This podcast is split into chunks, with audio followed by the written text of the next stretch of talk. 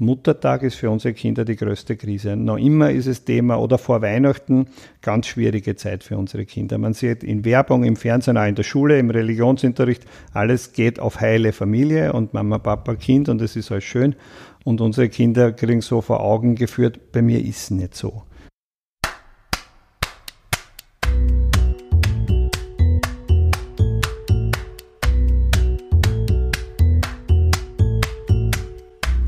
Willkommen beim Sozialpod, der Podcast, in dem sich alles um soziale Themen in Österreich dreht.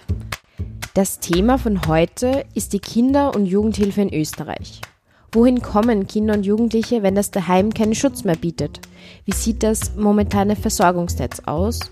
Warum ist das Thema so unterrepräsentiert und was können Kinderbücher mit einer heilen Mutter-Vater-Kind-Familie machen? Welche Rechte haben diese jungen Menschen, die nicht in einer Herkunftsfamilie aufwachsen können? Und was bedeutet der Begriff Care-Leaver? Heute zu Gast ist Gerald Herowitsch Trinkel.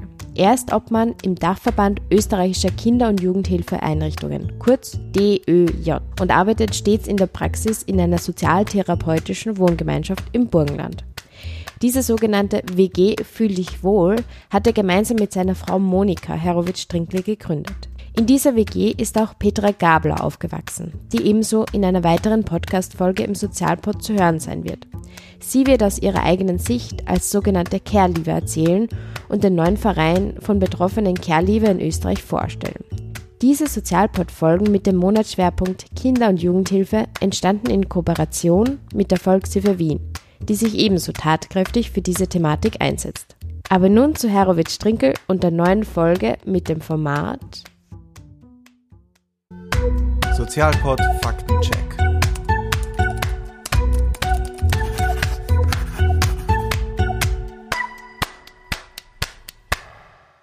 Ja, herzlich willkommen zu Beginn, Herr Herowitsch-Trinkel. Ja, danke für die Einladung. Gehen wir zu Beginn, gehen wir es ganz allgemein an. Wie können Jugendliche unterkommen und welche unterschiedlichen Formen gibt es da zurzeit in Österreich? Naja, unterkommen, äh, der Weg ist über Jugendhilfe, über die Kinder- und Jugendhilfe, die öffentliche, die in den Bezirkshauptmannschaften angesiedelt ist und die Unterbringungsplätze entweder selbst hat oder eben sucht bei privaten Trägern. Und von der Jugendhilfe zu sprechen ist sehr schwierig, weil ja schon traditionell schon lange durch die neuen Bundesländern die Jugendhilfegesetze neunmal unterschiedlich sind. Und was vor kurzer Zeit passiert ist, ist, dass man noch einmal äh, verländert und die Jugendhilfe, also bis jetzt war es so, dass die Grundsatzgesetzgebung beim Bund lag und die Länder dann die Ausführungsgesetze gemacht haben. Und jetzt ist es verschoben, so dass die Länder eigentlich ja, die völlige äh, selbstständig die Jugendhilfegesetze regeln können. Und somit ist auch die Situation der Kinder und Jugendlichen wirklich sehr, sehr, sehr unterschiedlich in den Bundesländern. Mhm. Auf die politischen Forderungen oder Forderungen zur Veränderung werden wir später noch zu sprechen kommen. Zu Beginn möchte ich nur vor allem so mehr in die Praxis gehen, welche mhm. unterschiedlichen Arten es gibt. Also es gibt Krisenzentren, es gibt Wohngemeinschaften, es gibt betreutes Wohnen, Heime. Vielleicht können Sie darauf mehr eingehen, was die Unterschiede da sind. Naja, die Unterschiede ist gar nicht so leicht zu erklären. Also es gibt im Bereich Wohngemeinschaften haben wir Differenzierungen. Also es gibt sozialpädagogische Wohngemeinschaften, es gibt therapeutische Wohngemeinschaften, wo in der Regel der Personalstand ein höherer ist, eventuell ein bisschen Ausbildungsstand. Das ist aber auch wieder in den, in den Bundesländern sehr unterschiedlich geregelt. Dann gibt es noch Heime, also auch noch Großheime, wo einfach der Unterschied ist, dass halt sehr viele Kinder untergebracht sind. So in der Regel äh, hat es für Österreich, wird im Schnitt so neun, zehn Kinder pro Wohngemeinschaft. Burgenland waren es bis dato mehr, das wird jetzt auch auf zehn gesenkt. Und in Heimen, die aber schon in Gruppen organisiert sind, sind halt dann 100 Kinder oder mehr. Ja, das ist sehr unterschiedlich. Und dann gibt es natürlich betreutes Wohnen für Jugendliche, für junge Erwachsene, so ab 18 für Care-Lieber. Äh, das wären so im Wesentlichen die Formen. Und was es noch gibt, sind so ganz Intensivgruppen, die oft so im Vorfeld zur Psychiatrie liegen, wo ganz ja, intensive Betreuung notwendig ist. Mhm. Und Krisenzentren? Krisenzentren sind wieder eigene Form. Also alle Bundesländer meines Wissens haben Krisenzentren außer das Burgenland. Und in Krisenzentren können Kinder in der Krise, also sowohl für Jugendämter, die jetzt Krisenfälle haben, wo wenn irgendwann ein Einsatz ist und Kinder sind betroffen und müssen ganz akut zu ihrem eigenen Schutz aus der Familie gehen, dann hat man das Krisenzentrum, in dem dann Abklärung möglich ist. Was, wie kann mit den Eltern gearbeitet werden? Was braucht das Kind? Und dann kann entsprechender Platz für das Kind gesucht werden. Äh, in Krisenzentren können auch Kinder oder Jugendliche selbstständig hingehen. Also vor allem bei Jugendlichen kommt es immer wieder mal vor, dass die Krisenzentren aufsuchen und sich Hilfe suchen. Oder auch äh, sozusagen in Krisensituationen in Einrichtungen, in Wohngemeinschaften, dass man dann so eine Auszeit hat und, und in ein Krisenzentrum kann. Und Schutzraum. Genau. Was sind häufige Gründe, dass Kinder und Jugendliche nicht mehr bei ihrer Herkunftsfamilie aufwachsen können? Also dass man wirklich auf diese Angebote der Jugendhilfe zurückgreifen muss? Also die Gründe sind vielfältig und oft sind sehr viele Themen in einer Familie. Also da geht es um Gewalt und wirklich um massive Gewalt, äh, dass Kinder wegkommen, äh, Drogenmissbrauch, sexueller Missbrauch, leider Gottes auch sehr häufig, ähm, Alkoholismus und eine Mischung aus diesen Themen ist es häufig. Psychische Erkrankung ist ein großes Thema, psychische Erkrankung der Eltern, die dann eine Unterbringung notwendig macht. Und es gibt gesetzliche Regelungen, worin mhm. müssen die Jugendlichen da vor allem unterstützt werden? Was sind Bereiche dieses Unterstützungsangebot? Naja, es geht natürlich um die Grundversorgung, keine Frage. Also, dass die Kinder in, in, in Sicherheit, in einem Schutzraum leben können. Aber, aber warum es uns als Dachverband auch geht, ist, dass es nicht reicht, die Kinder fremd unterzubringen und sie mit mit einem Zuhause, mit Nahrung, mit Sicherheit zu versorgen, sondern man muss mehr machen. Es geht ja in unserer Arbeit darum, dass die Familien oft über Generationen bekannt sind und sie die Probleme immer wieder vererben.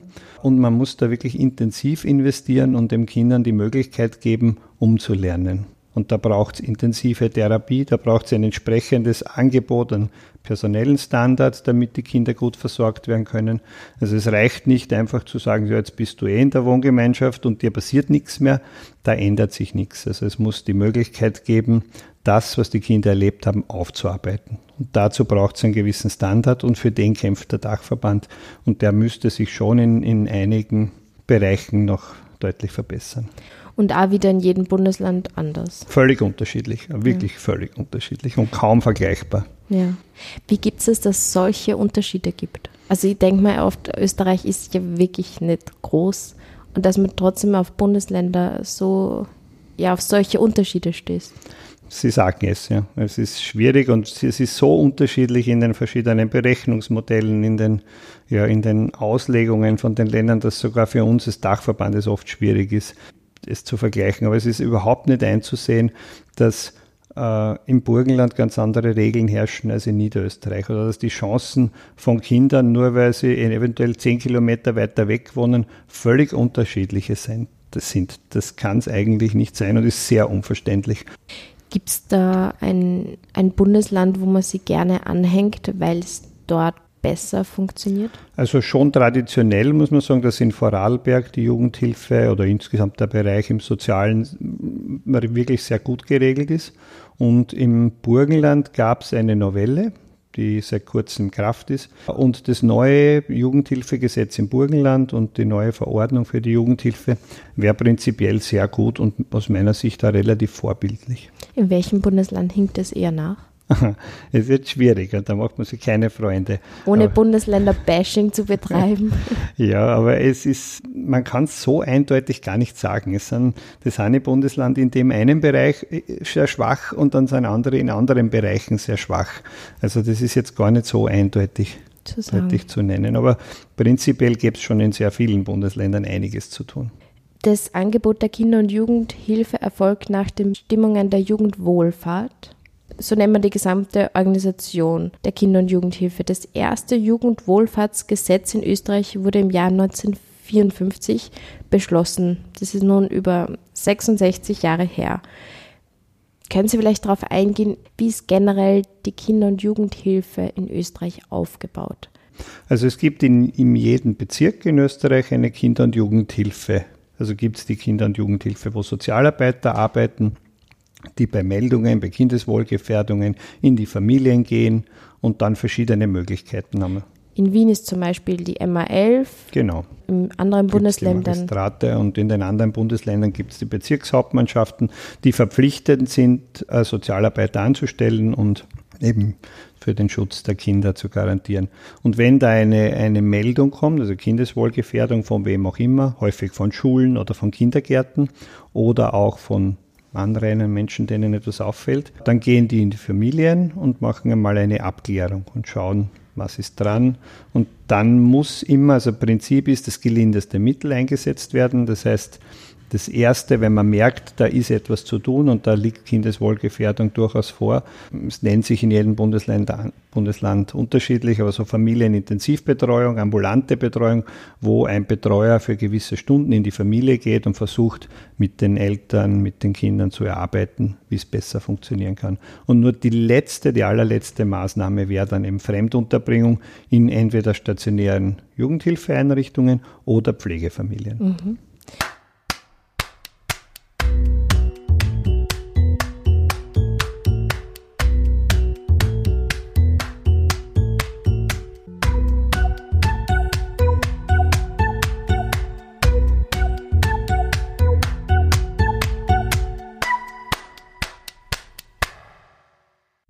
Sind selbst Sozialpädagoge. So ist es, ja. Genau, und Sie haben eine WG, eine Wohngemeinschaft gegründet mit Ihrer Frau in Burgenland. Die WG Genau. heißt WG Fühl dich wohl. Genau.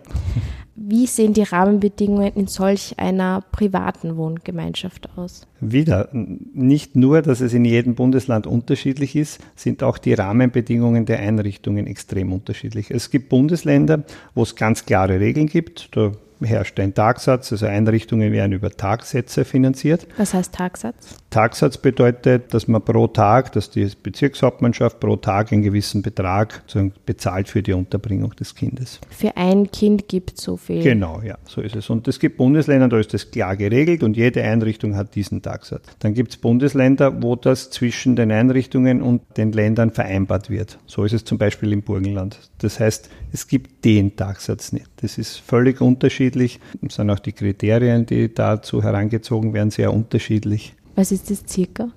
Sehr schwierig zu sagen. Wie viel Also wenn, kostet ein Kind pro Tag? also wenn man es über österreichweit im Schnitt hernimmt, dann wird sich das im Schnitt bei 160, 170 Euro bewegen. Man muss sagen, die Zahl hört sich, hört, hört sich sehr hoch an, ist natürlich zu 75 Prozent sind das Personalkosten, weil die Betreuung ja durchgehend ist, das ganze Jahr in vielen Einrichtungen 365 Tage im Jahr, also es geht auch zu Weihnachten in der Nacht, an Feiertagen, wo immer jemand fürs Kind da sein muss. Wie sehen Sie selbst Ihre Rolle? Ihre Rolle als Sozialpädagoge oder ihr, Ihre Rolle, äh, wenn Sie sagen, mit Ihrer Frau als pädagogischer Ersatzvater, wie sehen Sie das? Äh, pädagogischer Ersatzvater hört sich, vielleicht, hört sich vielleicht gar nicht so schlecht an. Also, Äh, gut gewählt. ja, gut gewählt. Das habe ich so noch nicht gehört, aber ist gar nicht so. Ist natürlich für jedes Kind unterschiedlich. Und viele Kinder, wie das Kind das auch will. Also gerade jetzt als Mann, viele der Kinder haben keine Väter, die für sie da sind, die sie engagieren. Und ich glaube, die nehmen das schon häufig an, so als Ersatzvater. Es ist natürlich wichtig, pädagogisch wichtig, äh, für die Kinder auseinanderzuhalten, was ist unsere Rolle. Du hast deinen eigenen Papa, du hast eine Mama und diese Auseinandersetzung mit Mama, Papa, mit dem ist, was ist passiert. Also da gibt es Biografiearbeit, in der man das erarbeitet, was ist dir passiert, warum ist passiert, warum kann Mama, Papa vielleicht gar nicht anders als so zu handeln. Und dann auch unsere Rolle. Und die ist ganz, ganz wichtig, weil äh, das Wichtigste in unserer Arbeit ist noch immer die Beziehung. Und dann kommt alles andere an Professionalität, aber unsere Philosophie ist einfach die Beziehung und nur die Beziehung hilft. Und jeder Mensch braucht, so wie Essen und Trinken, Beziehung und Bindung. Darum geht's. Und so sehen wir uns als Professionisten, aber schon so, dass wir wirklich stabile Beziehungen anbieten und das nicht nur in einem bestimmten Zeitraum bis 18 oder und dann endet, sondern auch darüber hinaus. Wie viele Kinder und Jugendliche können da gleichzeitig unterkommen? Wir haben 15 bewilligte Plätze und äh, das wird auf 10 gesenkt und das ist gut so. Dafür haben wir eigentlich eh schon lange gekämpft. Nur war wichtig, äh, dann trotzdem die Rahmenbedingungen so zu erhalten, dass mindestens zwei Personen im Dienst sein können, die sich um die Kinder kümmern. Da geht es darum, die Möglichkeit zu haben, äh, Krisen aufzufangen, geht es darum, dass man auch die Möglichkeit hat, die Kinder zu Freizeiteinrichtungen zu bringen und zur Therapie zu bringen. Wenn man sich vorstellt, wenn ein Pädagoge mit zehn Kindern alleine ist, dann wird es nicht viel Freizeitbeschäftigung geben, weil wie soll das gehen? Ja.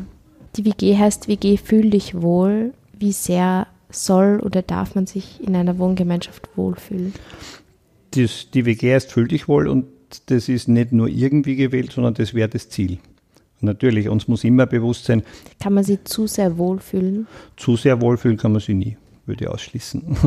Äh, aber es muss einem schon bewusst sein, und das ist auch wichtig, mit den Kindern immer wieder zu thematisieren, wir können nur die zweitbeste Lösung sein. Es wäre schön, wenn die Kinder Eltern hätten, bei denen es gut funktioniert, wo sie leben könnten. Und das sage ich ihnen auch oft, wenn ihr zaubern könnt, dann würdet ihr das zaubern, dass Mama, Papa äh, so funktionieren oder, oder ihr Leben so schaffen, dass sie auf dich schauen können.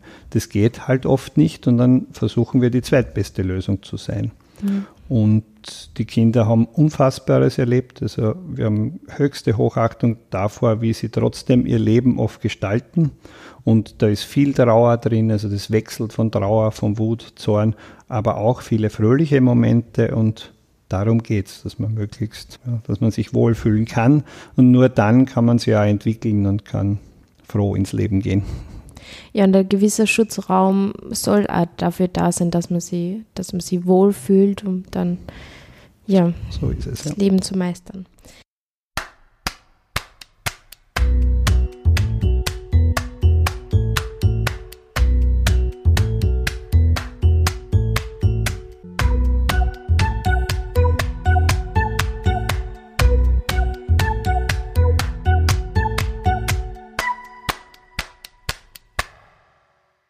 Würde jetzt gern eher so auf den sprachlichen Gebrauch eingehen. Wann spricht man von einem Kind? Wann spricht man von einem Jugendlichen, Jugendlicher? Und wann ist man ein junger Erwachsener? Welche Unterschiede gibt es da? Also bis zum 14. Lebensjahr sagt man Kind, so, so haben wir das noch gelernt. Und vom 14. bis zum 18. ist von Jugendlichen und ab dem 18. Lebensjahr sind es für uns junge Erwachsene. Mhm. Care-Leaver in dem Fall. Mhm. Jetzt ist schon hin und wieder das, äh, der Begriff Care-Leaver gefallen. Später werden wir noch darauf zu sprechen kommen. Davor würde ich noch gern darauf eingehen, auf die Öffentlichkeit. Also der, das Ziel vom Sozialpod ist auch, dass man Themen bespricht, die in der Öffentlichkeit jetzt nicht so viel besprochen werden, obwohl es eigentlich hohe Relevanz haben.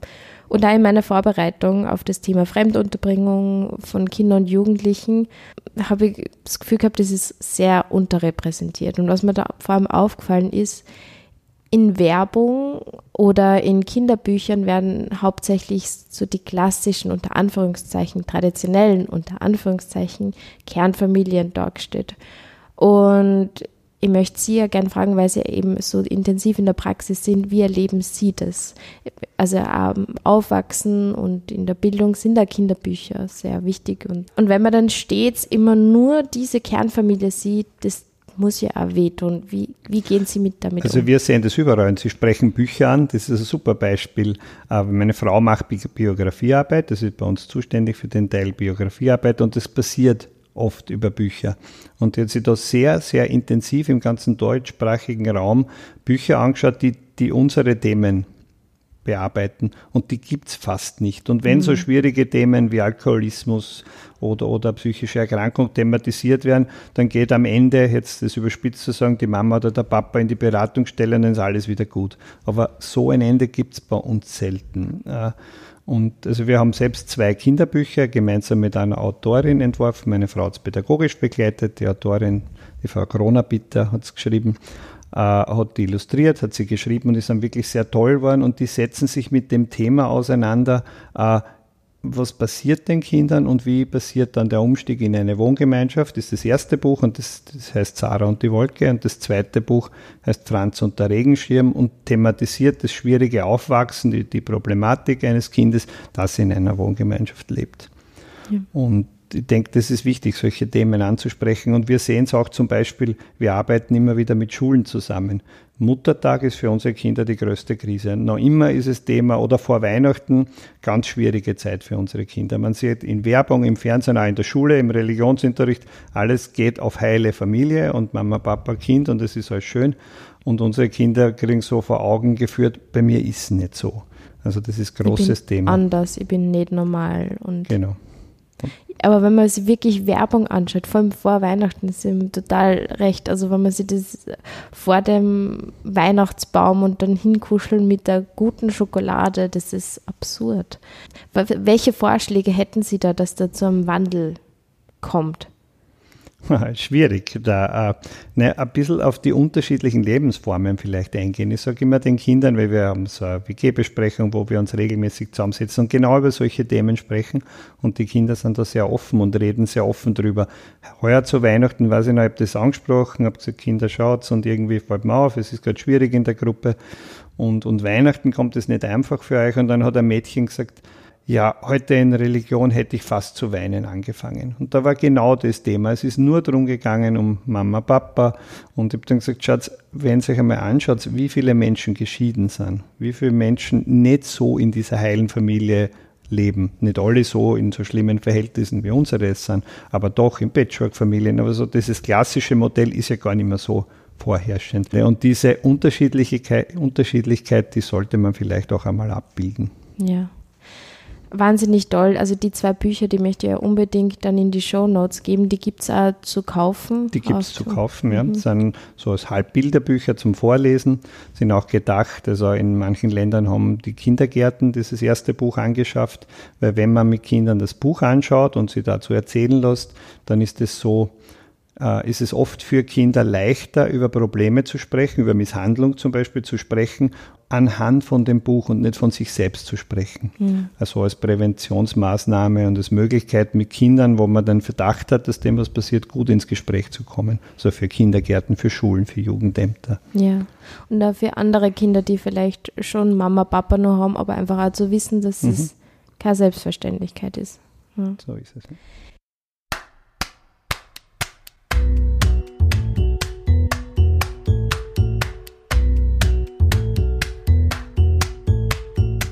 Im letzten Part des Interviews geht es um wichtige Forderungen rund um das Thema Kinder- und Jugendhilfe. Der Begriff Care-Leaver wurde bereits erwähnt, jedoch noch nicht näher ausgeführt. Care-Leaver, das sind junge Menschen, die einen Teil ihres Lebens in öffentlicher Erziehung verbracht haben, wie eben zum Beispiel in solch einer WG oder auch einer Pflegefamilie.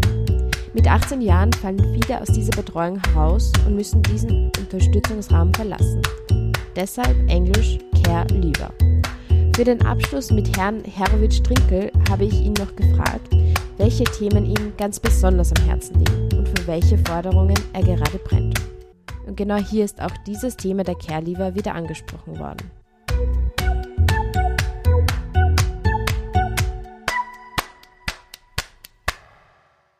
Also mir liegt das Thema Care lieber sehr am Herzen. Also wenn ich so an meine eigenen Kinder denke, für die ist es überhaupt kein Thema, sich zu überlegen, schon mit 12, mit 13, wann immer, was sie mal machen können. Für die ist ganz klar, egal in welchem Weg sie einschlagen, sie, wir werden für sie da sein. Für unsere Kinder ist das ein Wahnsinn. Und es ist jetzt so, und wir haben sehr gekämpft beim letzten Jugendhilfegesetz, waren sich alle Experten einig, es braucht den Rechtsanspruch auf Betreuung nach dem 18. Lebensjahr und der ist wieder nicht gekommen. Und auch wenn es jetzt schon erreicht wurde, muss man sagen zumindest, dass in allen Bundesländern über das 18. Lebensjahr hinaus verlängert wird, ist es doch noch eine Kann-Bestimmung. Und was sagt man einem jungen Menschen, der mit zwölf fragt, was wird mit mir sein, wenn dein Jugendamt nett ist, wenn die wollen, verlängern es und ansonsten nicht? Die Petra wird es vielleicht dann ausführen. Bei ihr war es so. Mit 18 ist man hergegangen und gesagt, du hast, eine, du hast eine Gymnasiummatura, das ist eine abgeschlossene Ausbildung, Ende. Das ist ja Wahnsinn, wenn ja. man sich das vorstellt. Und man ist eigentlich abhängig von ja. der Sozialarbeiter und Sozialarbeiter im Jugendamt. Absolut. Und das ist an Regeln geknüpft. Selbst wenn die verlängern wollen, dann braucht es zwei Drittel der Ausbildung müssen abgeschlossen sein. Wie soll sich das ausgehen, oft bei jungen Menschen? Wie soll sich das ausgehen, wenn jemand eine Lehre macht und nach einem Jahr wechselt, dann geht sich das nicht aus und dann kriegt er keine Verlängerung. Ja. Also das ist so eine Benachteiligung gegenüber von jedem anderen Kind in Österreich, die ist eigentlich kaum zum Aushalten. Und warum? Also Sie haben wirklich gesagt, hundertprozentig Experten, Expertinnen waren sie einig. Warum funktioniert das trotzdem nicht? Hat es mit finanziellen Ressourcen, sondern würde es wirklich so viel mehr ökonomisch kosten? Es, also aus unserer Sicht würde es absolut nicht so viel kosten, weil es braucht, erstens einmal nimmt es nicht jeder Care-Leaver in Anspruch und dann braucht es nicht bei jedem Care-Leaver die Vollversorgung. Das ist völlig unterschiedlich und es wäre eine Forderung der Caregiver und von uns, dass es individuell möglich ist und nicht dieses eine System gibt. Der eine braucht vielleicht die Stadtwohnung, der andere braucht nur mehr ein bisschen Unterstützung, ein anderer braucht es noch, dass er ein bisschen länger in der WG wohnt. Also das muss individuell sein, das muss persönlich sein, das muss von den Menschen zu den Bindungen und, und Beziehungen aufgebaut worden sind, gemacht werden, wenn der Caregiver das wünscht. Und das kostet nicht, nicht die große Summe. Und vor allem kostet Jugendhilfe nicht wenig vorher. Und das Geld, das man da investiert, das setzt man unter Umständen im Sand, wenn man die mit 18 äh, auf sich selbst gestellt hast und die teilweise zwingt, in katastrophale Situationen in der Herkunftsfamilie zurückzugehen, weil sonst einfach nichts da ist. Ja. Das ist, ist auch ökonomisch ein Unsinn, der gar nicht nachvollziehbar ist. Ja, und die, die Nachfolgerkosten können ja dann nur umso höher So ist es. werden. Wir haben jetzt eine neue türkis-grüne Regierung. Ich sage immer nur türkis-blau, aber das ist türkis-grün. Ähm, schauen Sie mit Optimismus oder Pessimismus in das neue Regierungsprogramm? Es steht ähm, das Thema Care zumindest in einem Satz drinnen. Also es steht im Regierungsprogramm, Care sollen über das 18. Lebensjahr hinaus unterstützt werden. Was das bedeutet, können wir jetzt noch nicht sagen und es ist halt auch schwierig, weil es eigentlich nicht mehr so Bundesthema ist. Aber wir hoffen schon sehr, dass sie da was tut und dass zumindest der Care-Verband gehört wird, dass die vielleicht auch eine finanzielle Unterstützung kriegen, um wieder für Care da zu sein. Also wir gehen schon mit ein bisschen Hoffnung in die neue Regierung. Ja, und wir gehen mit Hoffnung am 21. Februar zum Care Day. Mhm. Was, was sind Ziele von so einem Care Day? Was wird dort passieren? Was sind so die Rahmenbedingungen? Es geht sicher einmal darum, das Thema zu einem Thema zu machen. Also das bekannt zu machen, die Situation. Jemand, der nicht mit Jugendhilfe zu tun hat, kann sich das wahrscheinlich gar nicht vorstellen. Und wenn wir das jemandem erzählen, so ohne pädagogische Ausbildung, der gar nicht vom Fach ist, wie das endet, dass das wirklich oft mit dem 18. Geburtstag die Koffer vor der Tür stehen, das gibt es leider dann kann das niemand verstehen. Und darum geht es, das bekannt zu machen, das zum Thema zu machen, die Caregiver informieren, sie auch zu motivieren, ihre Stimme zu erheben, es sich nimmer fallen zu lassen. Und vor allem wir als Professionisten sind in der Vergangenheit immer wieder abgetan worden, na, ihr wollt ein neues Geschäft und ihr, euch fällt ja allerhand ein. Aber die Betroffenen, die kann man nicht einfach so wegschieben und die wissen, was es braucht und das sind oft wirklich gut ausgebildete, sehr gescheite Menschen. Also wir wollen sie ermutigen, dass sie sich trauen und da was tun. Und, und es passiert. Sind. Genau, ja. laut sein und es passiert, Gott sei Dank. Jetzt habe ich noch eine Abschlussfrage, ähm, vor allem in meinem Bekanntenkreis, die sich jetzt nicht so sehr mit Sozialpädagogik oder soziale Arbeit auseinandersetzen und das erste Mal mit Fremdunterbringung zum Dorn gehabt haben, war der Film Systemsprenger mhm. aus, aus Deutschland.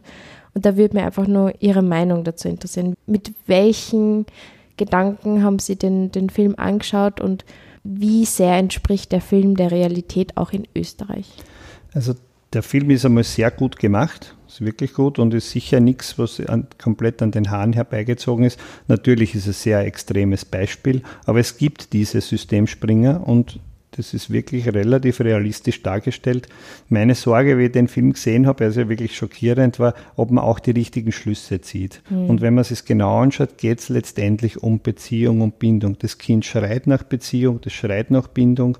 Und leider Gottes also ich bin auch ein bisschen in der Lehre tätig und der Richter in der Fachhochschule und da ist unser großes Thema, äh, wir brauchen eine professionelle Distanz, wie sie leider oft noch gepredigt wurde. Auf Distanz kann man Menschen nicht betreuen. Natürlich braucht es Professionalität, es braucht Wissen um Traumatisierung, um traumaheilende Sozialpädagogik und, und, und. Aber es braucht Menschen, die sie auf die Kinder einlassen und die das nicht für ein Jahr tun und für eine bestimmte Zeit tun, sondern die sagen, ja, das mache ich an die Begleit ein Kind über lange Zeit. Und wenn man sich den Film so anschaut, hat sie das Kind gebunden und hat auch positive Veränderungen erfahren. Und das erleben wir immer wieder, dass trotz schrecklicher Schicksale und dementsprechender Störungen die Kinder wahnsinnig sich gut entwickeln, aber es braucht Zeit, Zeit, Zeit und vor allem Beziehung, Bindung, Menschen, die sich auf die Kinder einlassen, etwas aushalten und bereit sind, also ein bisschen was von sich zu geben. Ja. Das wäre so mein Resümee zum Film. Ja, vielen, vielen Dank für Ihre Arbeit und ähm, für Ihr Engagement, das Sie auch mit Ihrem Dachverband und jetzt mit dem neuen Verein äh, machen. Und ja, alles Gute weiterhin. Dankeschön fürs Interview.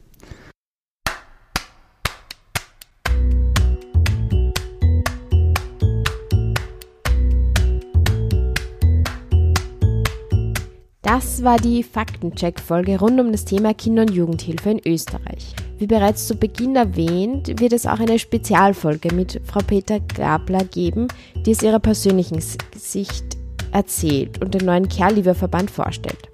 Der, wie ich finde, wahnsinnig wichtig ist und mehr Aufmerksamkeit verdient hat. Also stay tuned und auch für die weiteren Podcast-Folgen zu diesem Monatsschwerpunkt, der in freundlicher Kooperation mit der Volkshilfe Wien entstand. Alle relevanten Informationen und weiterführende Links von dieser Folge findet ihr wie gewohnt auf der Sozialpod Homepage www.sozialpod.com. Also dann bis bald, eure Maria vom Sozialpod. Sozialpod Faktencheck.